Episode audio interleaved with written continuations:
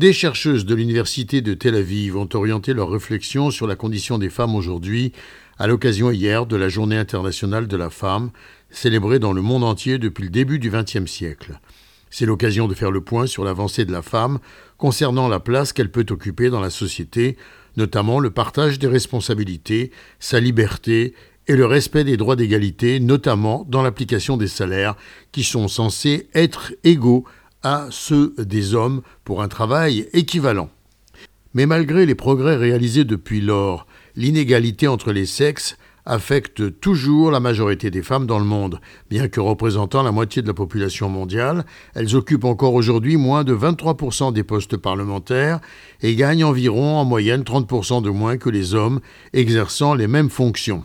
La discrimination à l'égard des femmes sur le marché du travail est nuisible à la fois pour elles-mêmes, mais également pour leurs familles, pour les entreprises et pour l'économie dans son ensemble, déclare le professeur Daphna Acker de la faculté de droit et du programme d'études de genre de la faculté des lettres et sciences humaines de l'université de Tel Aviv. Les femmes se confrontent à la discrimination lorsqu'elles cherchent un emploi en raison de leur rôle maternel. Elles ne sont très souvent pas rétribuées équitablement pour le travail qu'elles accomplissent et se heurtent même à un plafond de verre lorsqu'elles tentent d'accéder à des postes de direction. Les familles sont affectées par le fait que la capacité salariale des femmes est sous-exploitée, diminuant ainsi le pouvoir d'achat des ménages. Les entreprises le sont car elles ne bénéficient pas de la qualité de la main-d'œuvre et de la diversité que les femmes apportent sur leur lieu de travail.